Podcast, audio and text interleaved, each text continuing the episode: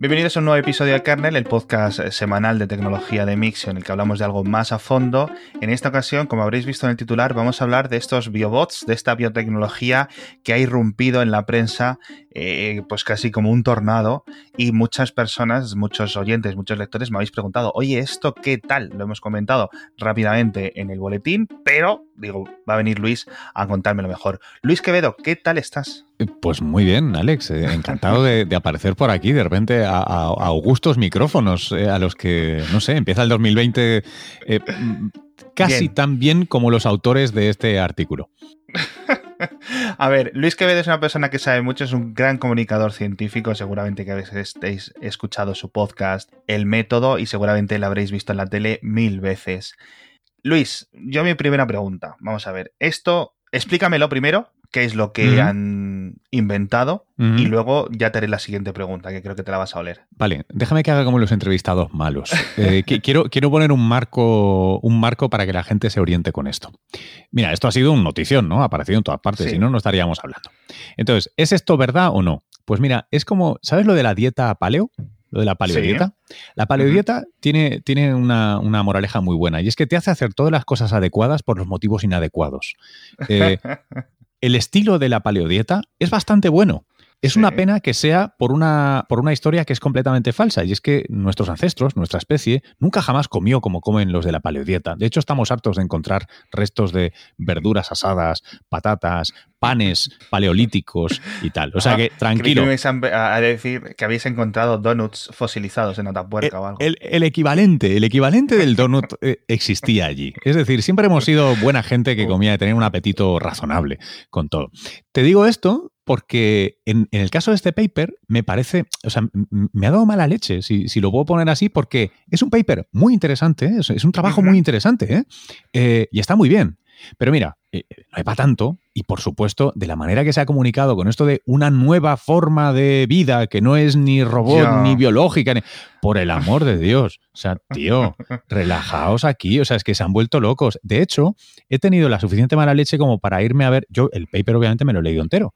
El, PDF, el artículo científico, que aparece en la revista PNAS, que es Proceedings of the National Academy of Sciences de, Estados Unidos, que es una revista de reputación, no, es, no está arriba de todo, Nature Science Cell, em, y tiene algunas particularidades. Em, esto no tiene que ser malo, se ha revisado por pares, está muy bien, es un trabajo muy digno, pero yo creo que han tenido a veces me gusta pensar, eh, así para mis adentros, que han tenido demasiado éxito. ¿Sabes? Como cuando, imagínate que dices una, una, una pollada y, se va viral. Y dices, hombre, me encanta el éxito viral, pero no me representa. Yo, yo soy Alex Barredo, yo soy un tío, yo soy un tío que hace cosas muy buenas. No solo hago este chiste monger, no quiero alcanzar la fama por el chiste monger. Bueno, pues em, estos científicos eh, han alcanzado la fama por una interpretación un poco monger de su trabajo, que por otro lado es interesantísimo. Y sobre todo, en, el, en la matriz en la que se embebe este trabajo, la idea que está detrás es maravillosa, es necesaria, está llena de futuro, está llena de... Pero por Dios, eh, relax. Y ahora, perdóname, después de este prólogo horrible, es para que se entienda lo que diré y lo que no. ¿Qué han hecho? Bueno, han hecho... Em, están en la idea de fabricar herramientas o fabricar cosas. Hoy en día, ¿cómo fabricamos cosas? Pues como desde el paleolítico, tío. Cogemos dos cosas, le damos golpes a una con la otra y le cambiamos la forma. Lo hacíamos con piedras, lo hicimos con hueso, con tendón, con madera, con bambú. Hoy en día, bueno, pues lo haces un poco más eh, tecnológico, ¿no? Eh, has visto construir un edificio, pues haces un agujero en el suelo, eh, pones un, tal vez un armazón, le tiras hormigón, cemento, ¿no? De otra manera, cemento y ladrillos y tal cual. Y es una cosa que para una especie que coloca un laboratorio autónomo en Marte o que fabrica unos microprocesadores a una escala nanométrica, tal, pues es un poco bruto si, ves cómo se construye algo, ¿no? Yo estoy ahora cerca de las obras estas de, la calle Bailén, aquí en Madrid, em, joder, no es sofisticado, no, está a la altura, no. está a la altura de Bach, no está a la altura del programa espacial. Entonces, eh, esto está en flujo. Esto se quiere cambiar y la gente que sabe mucho de materiales, y de hecho el año pasado hice un especial de una hora sobre materiales, eh, para, para, Telemadrid, que luego, luego si quieres te, paso enlaces, eh, porque hay una entrevista muy interesante que es al, al, director, al jefe del Instituto Madrileño de Estudios Avanzados para Materiales. Y es la peña que piensa en cómo se hacen las cosas, que, es fundamental, porque, por ejemplo, tú y yo tomamos por sentado, ¿no? El, tú y yo tal vez no, pero en general tomamos por sentado la batería de litio. Pero el hecho de ¿Y ese litio cómo está? ¿Y, es un polímero o no es un polímero? Bueno, todo eso hay gente que se dedica, es la gente que trabaja en ciencia de materiales, a pensar cómo fabricar las cosas y qué cosas. Bueno, toda esta peña lo que está pensando es cómo damos el siguiente paso. El siguiente paso sería, también desde la antigüedad nosotros hemos visto la naturaleza y la hemos cooptado, ¿no? La hemos imitado. Primero, simplemente, pues uno tenía frío, pues mataba al reno, se ponía su piel encima, leche, y qué calentito estaba. ¿Vale? Esta era nuestra primera eh, manera de imitar la naturaleza, apropiarnos de, sus, de su I más D, de la selección natural. Luego vino una siguiente fase que fue, o sea, gracias a la revolución científico-tecnológica, sobre todo en el siglo XX eh, y ahora a principios del XXI, tú mirabas al reno y decías, a ver, ¿por qué narices la piel del reno aísla mucho más que la mía o que el pelo de mi, de mi pastor alemán? Bueno, pues lo analizabas, entendías sistemáticamente qué la hacía tan buena y luego en lugar de usar la piel del reno y, matar pues, cientos o miles ¿no? Eh, de, renos pobres, eh, pues lo que haces es, te vas y haces el North Face de turno, que es completamente sintético y has cooptado el I más D de millones de años de selección natural. O sea, tío, esto está muy bien, esto es lo que hace China, ¿vale? Pero a saco en millones de años, no está, no está robando propiedad intelectual de, de 50 años, tío, te hablo de millones de años. Eso es lo que hacemos en, nuestras, en nuestros mejores laboratorios. Entonces, ¿Qué, ¿Cuál es nuestro reto ahora? Nuestro reto ahora es, mira, Alex, tú te, pegas un tajo eh, haciendo algo en la cocina y te autorreparas. En general, tiene que ser muy gordo para que no te autorrepares. Y en cualquier caso, te puedo poner ejemplos de otros seres vivos que se autorreparan de una manera que nos parece casi de, X-Men, ¿no? Claro. Entonces, eso empezamos a saber cómo funciona. Bastante. En genética, en biología molecular, etcétera, que es un poco mi, origen, ¿no? Yo vengo de ahí. Em, Ahora lo que nos falta es, en lugar de ser unos brutos y pues llevarnos una proteína verde fluorescente de una medusa eh, y entonces hacer la GFP y hacer esos ratoncitos verdes o usarla para técnicas de laboratorio, es decir, leche, ¿puedo yo hacer materiales o sistemas de materiales que funcionen como funciona la vida? Es decir, que sean autoestables, que se autorreparen, que crezcan, ¿no? Un poco, em, en lugar de construir top-down, que es lo que hacemos ahora, ¿no? Lo que hacía Miguel Ángel, la estatua está dentro del mármol, pues hacerlo bottom-up. Es decir, ¿puedo yo plantar una semilla y me sale la estatua? ¿Me sale el Miguel Ángel? Claro. ¿O no? El David, perdona, de Miguel Ángel. No, no Miguel Ángel. Porque Miguel, Ángel, salió de la semilla. No, no, no. Miguel Ángel salió de la semilla. Ya lo que queremos es que el David también salga de la semilla. Y, y, no que lo hagamos por destrucción de lo otro. ¿Vale? Ese es el paradigma. Eh, y estamos avanzando, dando pasitos hacia, hacia ello. Idealmente tú pondrías la, entre muchas comillas, por favor, semilla de este edificio y te crecería el edificio. O al menos las vigas, o al menos la piel que lo recubre, o al menos, etcétera, etcétera, etcétera. Y, y si proyectas, te imaginas esa manera de construir, de fabricar, eh, leche, imagínate el problema que tenemos con los procesadores ahora mismo, ¿no? Que estamos ya dando con fenómenos cuánticos, eh, rebajar la escala a la que, a la que em, a la que pulimos o, cincelamos el sílice es difícil con las técnicas fotolitográficas que tenemos hoy en día. No sé si, si esto está muy técnico o no. Tú me, como estamos aquí. No, no, básicamente que llega unos a, suficientes pocos nanómetros, los átomos empiezan a, hacer a cosas raras raro. no se puede bajar. Ahí está. Entonces, ¿y no sería mucho más chulo decir, ¿y por qué no construyo el procesador al revés? ¿De abajo para arriba? Claro. O sea, ¿puedo construir los circuitos en lugar de tener que hacer como el, el Miguel, el, el David de Miguel Ángel, ¿no? Que escogemos el mármol, pulimos hasta que nos queda el circuito. Esto es hacia donde va la ciencia de materiales, de manera radical. Y este paper, este trabajo, si lo piensas, no es más que un divertimento, una prueba de concepto de eso. ¿Qué es lo que ha hecho esta gente? Pues ha cogido dos cosas fundamentales. La primera, algo bastante mm, cutre desde el punto de vista laboratorio, que son células pluripotenciales, o sea, que, son como un tipo de células madre de rana. ¿Por qué? Porque les convenía, porque eran, porque las tienen estudiadas, por lo que sea. No me importa. Cogen células y cogen dos tipos de células. Una de lo que se llama, voy a simplificarlo mucho, ¿vale? Pero tejido conectivo, o sea, el ladrillo, ¿vale? Lo que se queda ahí quieto. Eh, pues por ejemplo el cartílago de tu oreja, que no hace mucho, está ahí, ¿no? Permanece. Y luego un tejido que es activo, que son cardiomiocitos, es decir, del corazón, las células musculares del corazón, que tienen una particularidad que mola mogollón, que si lo ves alguna vez en un vídeo, si quieres, buscamos un enlace y luego lo compartimos con tu, con tu audiencia, los cardiomiocitos, tío, laten espontáneamente. Son, son la hostia, no necesitan eh, una señal nerviosa para latir. Pero es que es más, cuando dos cardiomiocitos los acercas en una placa de cultivo y se tocan, se sincronizan, tío. Y entonces empiezan a latir a la vez. Pam, pam, pam, pam, pam, pam. ¿Vale? Entonces tienes esos dos materiales y ahora vamos a ponernos a jugar. Cogemos este Lego, tío. Tenemos un motor y tenemos una pieza estructural. Entonces lo que han hecho es, ¿y qué, ¿y qué podemos hacer con esto? ¿Podemos hacer pinzas? ¿Podemos hacer rotores? ¿Podemos hacer, yo qué sé qué? Nos da igual, herramientas. Entonces lo que han hecho es decir, venga, vamos a intentar diseñar tipos de herramientas, tipos de actuadores con dos elementos. ¿Vale? Hasta ahí, mola. Ahora, ¿qué es lo guay realmente de este trabajo? Que el approach, el acercamiento que han hecho es usando inteligencia artificial. Es un poco lo que hacía ya hace muchos años, si se me permite saltar y ponerme viejuno, Dawkins se hizo famoso en los 70, en parte por usar ordenadores y simular procesos evolutivos. Es de, donde le viene su fama eh, académica, digamos, ¿no? Luego ya el hombre ha derivado hacia otros, hacia otros lares. Em, ¿qué, han hecho aquí? Pues lo que han hecho es, eh, mediante inteligencia artificial, generar posibilidades, un poco como si has jugado alguna vez al, al juego de la vida, al, ¿sabes? Al, al cell. Vale, pues es lo mismo. Han generado estructuras, las han validado teóricamente en un espacio tridimensional teórico, han visto si son válidas o no, las que tenían mejor score, mejor puntuación, las han fabricado. Entonces, cuando las han fabricado, colocando una célula al lado de otra y enganchándolas, han visto si funcionaban o no. Entonces, vale. ese feedback lo han metido otra vez. Sí, ya está, y ahí, se acaba. Eso es lo que han hecho. Eh, simplemente lo que, eh, a ver si lo he entendido yo bien saben cómo funciona un tipo de célula, saben cómo funciona otro tipo de célula y le han dicho en ordenador, haz un montón de combinaciones de estos dos tipos de células hasta que, esta célula se mueve de una forma. Ajá, sí. Haz una pinza, por ejemplo. Vale. Y hasta que esas células, bueno, ese grupo, que no sé si son docenas o cientos de células, eh, han hecho el movimiento que el ordenador o que el algoritmo esperaba, en el momento que ha, vamos, en el momento que ha tenido ese resultado,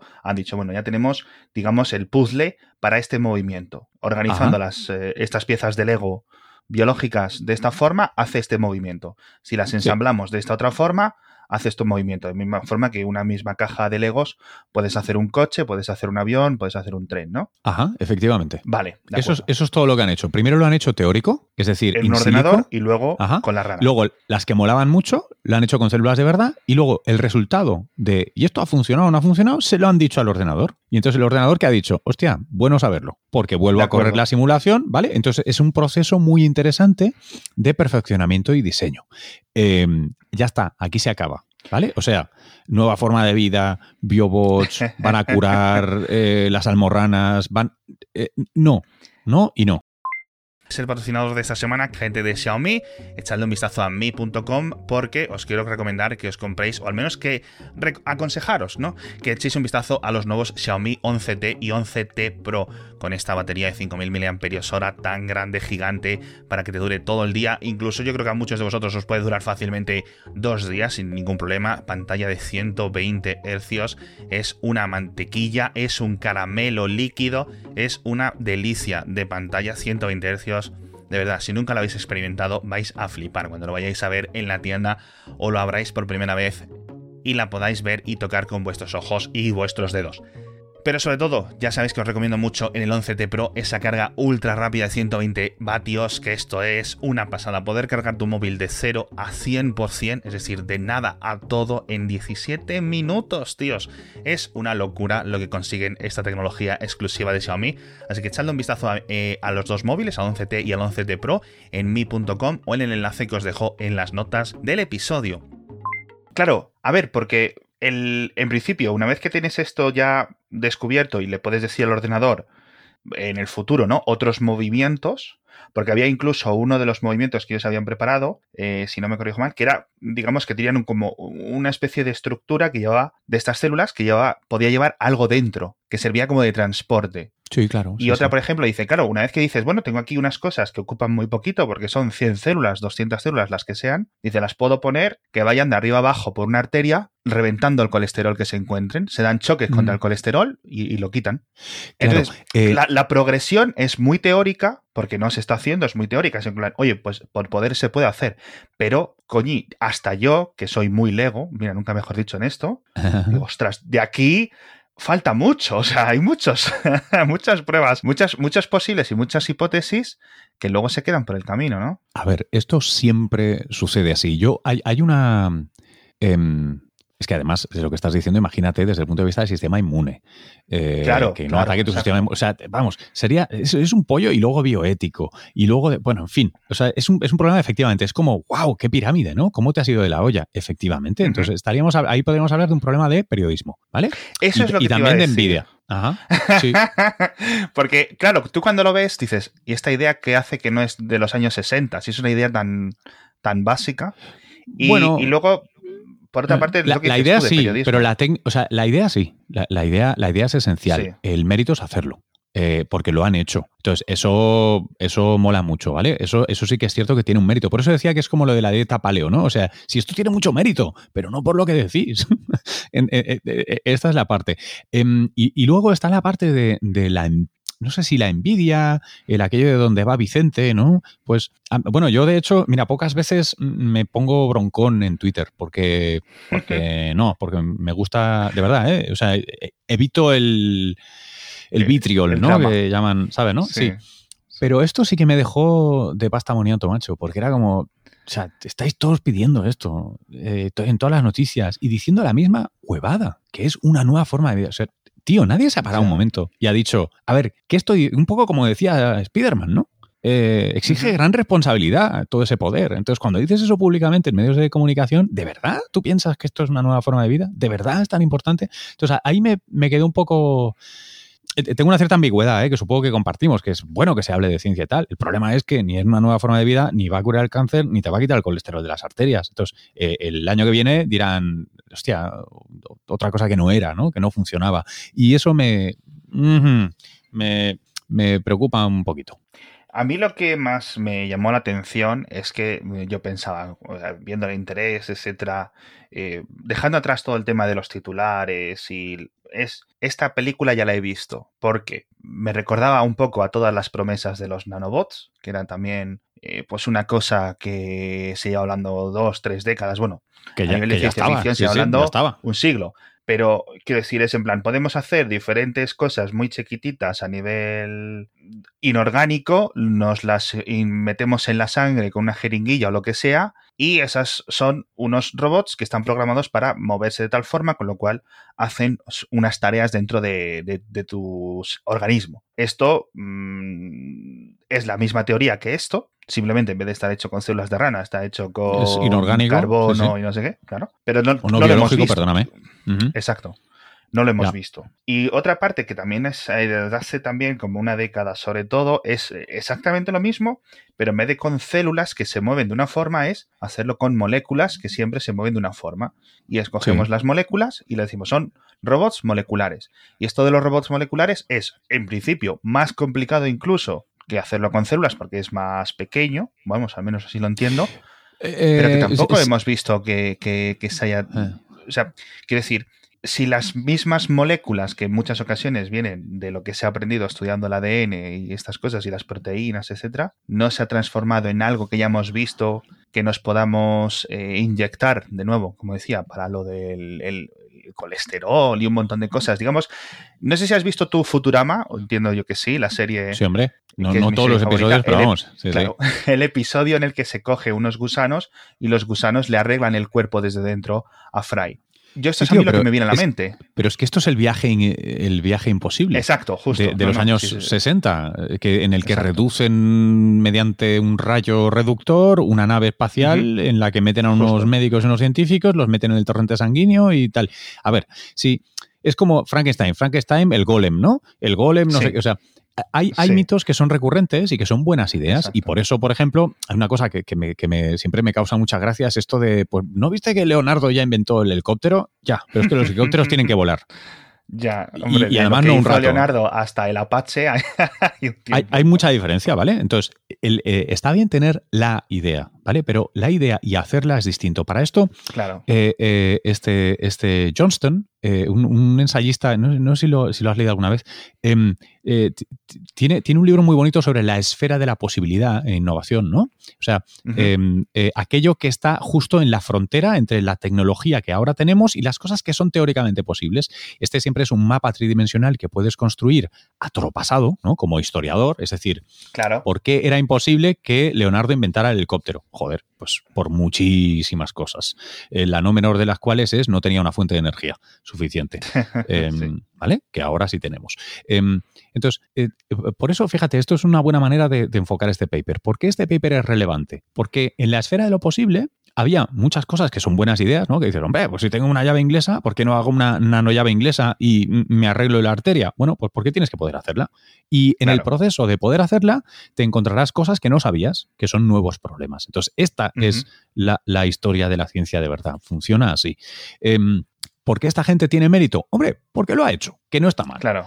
Eh, ahora, eh, un, matiz sobre, tú decías, los, los bots moleculares. Hombre, los bots moleculares, en, mi, en mi acera, eso se le llama proteínas. Claro. ¿Vale? Eh, y las proteínas son las herramientas, es tanto el material estructural como dinámico de la biología entera. Y de hecho, volvemos a saltar. Estos, si te fijas, lo que han hecho es coger y decir, mira, eh, con proteínas no me está funcionando.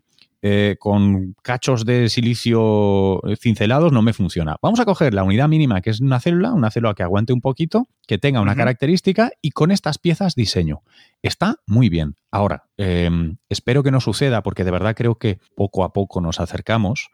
Em, pero, pero vamos, eh, no tienes tu razón. O sea, ahora mismo estamos más cerca del robot molecular que nunca fue que, que, del que sí será. También piensa que, por ejemplo, el hecho de usar células tiene una ventaja. Y es que si es para interactuar contigo y conmigo, Dejando de lado el sistema inmune, ya sabemos cómo va el rollo.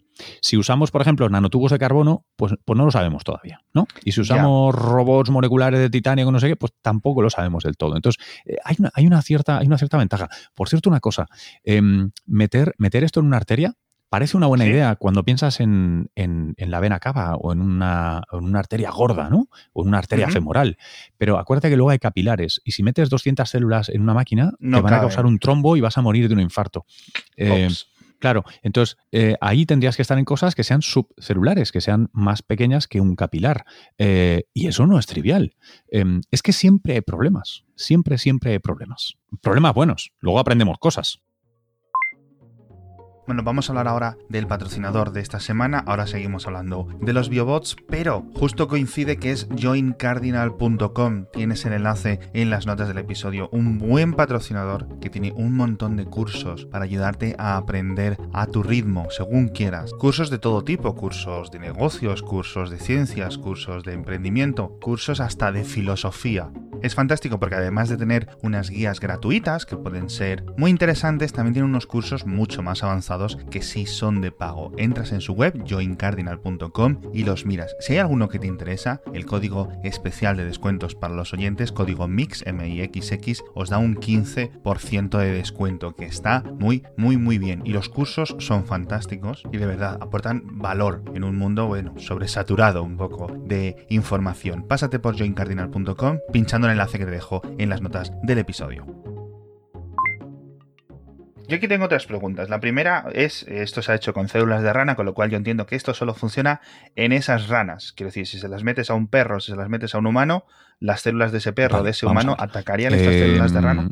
Eh, eh, en realidad hay una pregunta y una pregunta implícita, ¿no? Que es por qué han hecho de rana y no de perro y si funcionarían así. En, teoría sí, el sistema inmune atacaría, pero es que de hecho, em, según qué células hayan usado o en, o en, qué, o si las han modificado o no, de hecho, tú sabes que tenemos problemas de donación de órganos entre personas, porque aunque todos seamos personas, nuestro MHC, eh, que es una parte del sistema inmune, de, bueno, lo que dice, como el, peinado que lleva la célula, ¿no? Cómo se arregla el pelo, es distinto para cada uno y eso hace que nuestro sistema inmune diga, esta no es mía y la ataca. Si tenemos problemas entre órganos, de persona a persona, pues vamos, de rana a persona, ni te cuento. Hay, hay, hay muchos más problemas. Ahora bien, Sí que es cierto que hay técnicas, en este caso de manipulación genética, aunque hay algunas químicas o bioquímicas que se podrían aplicar, pero me, imagino que sería extremadamente complicado, es más fácil hacerlo en la raíz, en la que tú podrías generar, em, voy, a decirlo así en plan eh, simplificado, como animales hipoalergénicos, como las cremas. ¿Vale? O sea, animales cuyas células a ti no te generen una reacción inmune. La manera más fácil de entenderlo, ¿tú te acuerdas lo del RH cuando nos explicaban lo del RH? Perdón, lo del RH, lo del grupo sanguíneo, leche. A, B, AB o cero. Eh, tú puedes tener, como persona en general, puedes tener un pelito que se peina a la derecha, que es el A, a la izquierda, que es el B. Puedes tener los dos, A y B, la raya en medio, o puedes tener no pelo, rapado. El no pelo sirve para todo, se llama donante universal, porque como no tiene ese antígeno, ninguna célula del sistema inmune se cabrea. Bueno, pues tú podrías generar células que son como, como los eritrocitos, las células sanguíneas del grupo cero, a las que las has rapado genéticamente para que no den problemas. Eso es como yo lo acercaría, pero eso de nuevo está como más adelante, porque el primer problema que tienes es de tamaño. ¿Qué haces con estas cosas tan grandes metiéndolas en el sistema sanguíneo? Vale, vale. Entonces, no solo se tendrían que ser, o mejor, hacerlo de humano a humano, sino incluso eh, podemos ir como la terapia genética, es decir, o la terapia de células madre em, o las donaciones. Eh, que digamos que te saquen una célula tuya mm, de cuando naces, por ejemplo, y 20 años después darle en el corazón con esa célula eh, madre. Es, es, un, es un, gran maybe. o no tendría. Mm, porque es complicado, es que, es que no son células sueltas, son maquinarias de cientos de células, que es, complicado eso. O sea, una cosa es entérico, ¿no? O sea, que te lo metas por la boca y salga o no salga por el ano.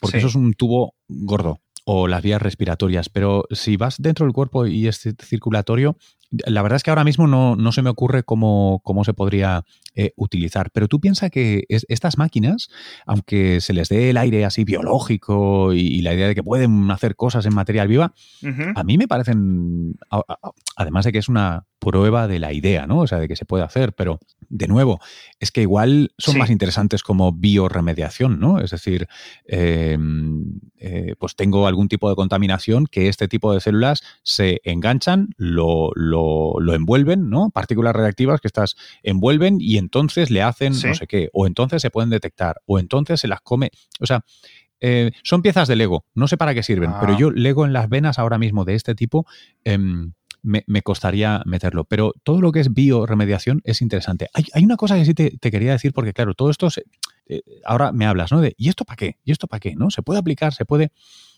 Em, es, un, es un aviso para navegantes en general. Cuidado, gente, ¿vale?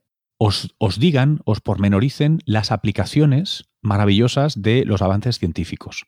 Em, es, cuidado para gente como escucha este podcast, ¿eh? gente sofisticada, porque no, quiero que se entienda mal, por favor, esto, porque puede parecer que estoy en contra de la investigación básica o aplicada. No, no, no, no, por Dios. Pero tenéis que entender que, por ejemplo, seguro que te suena, ¿no? Muchas investigaciones científicas de estas que, llegan a los medios em, se aplican para demencia, autismo, situaciones de riesgo o desastres naturales, eh, situaciones de rescate en las que van a ser de eh, increíble asistencia a los bomberos o para tratar el PTSD, el síndrome de estrés postraumático en víctimas de accidentes o militares. Esto seguro que te suena, que, hay, muchas cosas. Vale, eh, tío, si tú hablas con la gente que hace la investigación básica, sin demérito de que haya mucha gente que aplica su investigación, y pasa muchos años en el sistema de, académico, ¿no? Em, las fuentes de financiación en investigación en instituciones públicas o público-privadas se ascriben a líneas, ¿no? Es decir, eh, tenemos tanto dinero o tantas fundaciones donan dinero, sobre todo en el, sistema estadounidense en el que pasé bastante tiempo, eh, pues por ejemplo, para el autismo hay mucho dinero. Entonces, ¿tú qué haces? Tú estudias la proteína no sé qué del pelo de la mosca no sé cuántos. Bueno, si tú, le, si tú puedes construir un argumento tal que conocer más esa proteína es de interés para el autismo, tú vas a tener acceso a esa financiación, que lo que quiere en última instancia es entender y resolver el autismo, ¿vale? Y si no, coges y si quieres dinero militar, que hay mucho, ¿qué tienes que hacer? PTSD o situaciones de guerra. Entonces, ¿qué haces? Te llevas tu invento allí. Es decir, tú tienes, tú tienes una escoba que. Tú tienes una escoba que vender, tío. Depende a qué puerta llames, le vas a decir que sí para una cosa o para otra. Entonces, cuidado, cuidado, porfa, cuando veáis la, la significación, la importancia, la posible aplicación no digo que no sea así, pero en general, y es un poco, esto te, lo, te lo, cuento por lo que tú decías de los biobots o, de las máquinas moleculares o tal. ¿Tú no te acuerdas, por ejemplo, cuando sacan esas noticias de los nanobots que son como insectos que vuelan y que vuelan en enjambre autónomo y que van a servir para localizar víctimas cuando hay un derrumbamiento? Sí. Y no te entra la risa cuando, cuando ves esto, en plan de, pero usted qué me está contando. Esto es una gente del MIT que son la caña en robótica y que han hecho una cosa que mola mogollón. Pero de aquí a que localice una víctima, que eventualmente sucederá, estoy seguro. O no, u otra tecnología tomará su lugar. Pero no es verdad que esto sea para localizar víctimas. Esto es para aprender de robótica. Y está bien aprender por aprender. Claro. Yo creo que al final esto los ha diseñado uno, que hay una cosa muy interesante en este estudio, que es, Maravilloso. yo creo, la parte informática. Es decir, creo que esa es la parte más fuerte de, todo esto. Es decir, hemos creado unos algoritmos, bueno, hemos, estos señores han creado unos algoritmos que predicen cómo se van a mover unas células y los algoritmos los, están, los han conseguido ir mejorando en cada paso. Eso me parece que es la clave, más allá de lo que se ha creado la prensa con los titulares. sí, sí, no. Bueno, y la manipulación eh, celular, la verdad es que está guay, ¿eh? O sea, cómo han hecho la manipulación. Tanto, el, tanto la teoría como el taller está muy, es muy interesante. Y nos ha servido también un poco como cursillo de cómo funciona la ciencia por detrás, mucha investigación por detrás, y un poco la, relación entre la ciencia y la comunicación, que eso siempre, bueno, es un poco más complicado. La última pregunta que, que me gustaría hacer, que la tengo que apuntar y no se me puede olvidar, es, esto, si lo ponemos, por ejemplo, llega al futuro y lo hacemos con células eh, eh, mías, por ejemplo, dentro de mi cuerpo, ¿cómo podemos asegurar que esto no se reproduzca? Es decir, ¿cómo hacemos que si yo me meto 100 células, esas 100 células no hagan lo que hacen las células. Las células se dividen mucho y causan problemas. Eh, normalmente eh, los llamamos tumor. Eh, la realidad es que en cualquier momento, tú y yo ahora mismo, probablemente, probablemente perdón, tengamos decenas o centenares de prototumores que nuestro sistema inmune eh, pues, pues da cuenta de ellos y ya está. Y de hecho tiene que darse el prototumor y un fallo inmune para desarrollar un cáncer propiamente en la mayoría de casos. En estas células que te vas a meter dentro, es más probable que no progresen a un tumor o a un cáncer que si lo hagan. De hecho, del trillón de células que tienes en tu cuerpo, em, no, estás lleno de tumores. Es decir, la regulación genética funciona bastante bien. Es que si no, la vida sería un desastre. No, no, funcionaríamos los, organismos multicelulares. Ahora bien, que puedas tener un efecto escape y que una célula sufra una mutación tal que eh, se convierta en un cáncer, en un tumor, también la podías haber tenido en, el epitelio de tus fosas nasales eh, y, no era, y no era por eso. Entonces, eh, entiendo que entonces la noticia sería horrible, ¿no? Sería porque causa cáncer la máquina celular, pero volveríamos a estar en un tema de que se ha contado mal, porque estricto sensu, la probabilidad de ser un cáncer, tú sabes que entre adultos, ¿no? Entre personas de Occidente, pues está en un tercio para las mujeres y me temo que en un medio para ti, para mí, querido. Eh, a lo largo de nuestra vida. O sea que, en fin, métase usted esto y desarrolle un cáncer. Hombre, pues sería muy, muy desgraciado.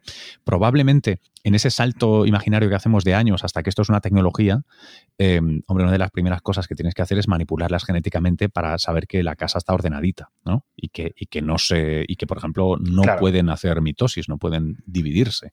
Em, pero eso sería un tema, supongo, que que de que hacer los deberes genéticos. Es, más complicado ahora mismo, me imagino, la, parte em, del desarrollo, de implementar esto como herramienta que se me hace, se me hace muy, muy gordo.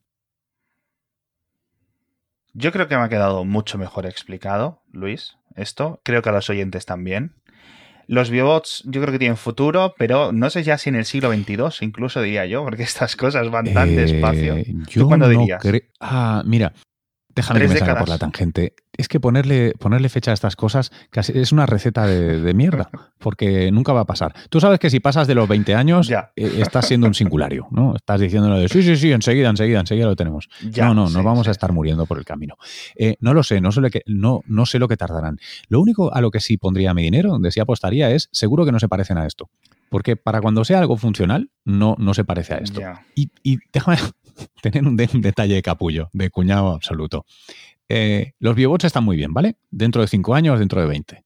Y máquinas moleculares que eliminen la aterosclerosis también están bien. Ahora, comer más verduritas, menos cantidad, hacer ejercicio, dejar de fumar y medir el alcohol, te ahorra esperarte 30 años a los biobots. Just saying. Y luego, con todo ese dinero que te ahorras, de tratamientos hipertequis, le das de comer, le das vacunas y le das salud a gente que ahora mismo no la tiene. Y hacemos de este mundo un lugar mucho mejor. Es menos sexy, no llevamos trajes de spandex, pero nos lo podemos poner si queremos. Ya, tío, pero podemos ponernos trajes de, de, Star Trek e ir a dar vacunas y alimento y hacer las cosas bien. Es que, es que la vida, tío, es muy prosaica al final, si la queremos mejorar. Perdón. No, no, no. me parece todo estupendo. Bueno, Luis, primera vez que vienes a Kernel, si no me equivoco. Pero, pero me encantaría, me encantaría eh, repetir anytime. Sí. Avances biotecnológicos hay muchos y yo estoy cortísimo para poder analizarlos y para poder contarlos, sobre todo en el podcast diario. Así que aquí podemos meternos más a fondo. Eh, podéis seguir a Luis Quevedo en arroba luis-quevedo en Twitter, le podéis dar la chapa, le podéis ver en Telemadrid, eh, le podéis ver, escuchar en su podcast El Método, que os lo recomiendo, que también está en Cuanda. No, pero ahí, ahí más? y por aquí, por el centro de Madrid, si queréis, para tomar un café de vez en cuando, que he vuelto a la cafeína. Así que cerca de la calle Bailen, cerca, cerca, con los arqueólogos. Venga, espero que haya todo quedado mucho mejor explicado y nos vemos la próxima semana.